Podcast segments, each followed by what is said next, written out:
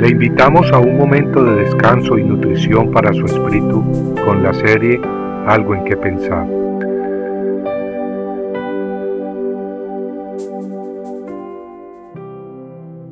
Fuego de prueba. Amados, no os sorprendáis del fuego de prueba que en medio de vosotros ha venido para probaros, como si alguna cosa extraña os estuviera aconteciendo. Primera epístola de San Pedro capítulo 4 versículo 12. Al leer el periódico, escuchar la radio o al ver la televisión, uno se encuentra con toda una variedad de doctrinas y enseñanzas que traen confusión a quien no se alimenta directamente de la palabra de Dios. A veces parece que algunos predicadores sugieren que si uno está pasando por pruebas, sufrimientos, enfermedades o pobreza, es porque uno está mal con Dios, y que si aprendemos a andar en victoria, Dios nos dará una vida sin problemas, con riquezas y muchas otras cosas. Mas al leer las escrituras descubrimos que Pedro nos advierte de no sorprendernos por las pruebas que nos vienen. Tal como leímos al principio nos dice, Amados, no os sorprendáis del fuego de prueba que en medio de vosotros ha venido para probaros. Pedro no está hablando acá del castigo que muchos sufren a manos de las autoridades por haber robado o cometido una fechoría. Las pruebas de las cuales Pedro habla son las tribulaciones y dificultades que vienen por la fe que uno tiene en Cristo Jesús. En primera de Pedro 2, 19 al 20 leemos, Esto haya gracia, si por causa de la conciencia ante Dios alguno sobrelleva penalidades sufriendo injustamente. Pues qué mérito hay si cuando pecáis y sois tratados con severidad, lo soportáis con paciencia. Pero si cuando hacéis lo bueno sufrís por ello y lo soportáis con paciencia, esto haya gracia con Dios.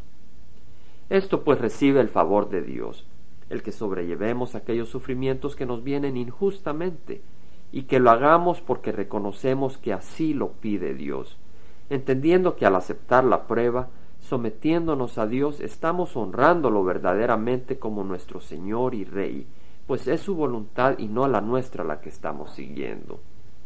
Y para ese propósito hemos sido llamados, para sufrir en este mundo, siguiendo el mismo ejemplo de nuestro Redentor.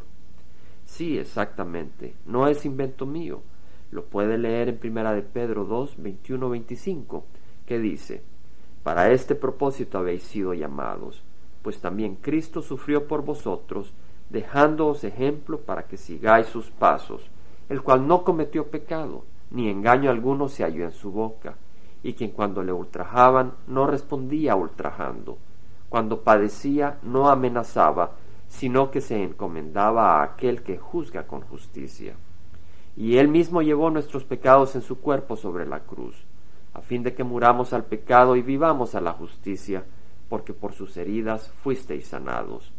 Pues vosotros andabais descarriados como ovejas, pero ahora habéis vuelto al pastor y guardián de vuestras almas.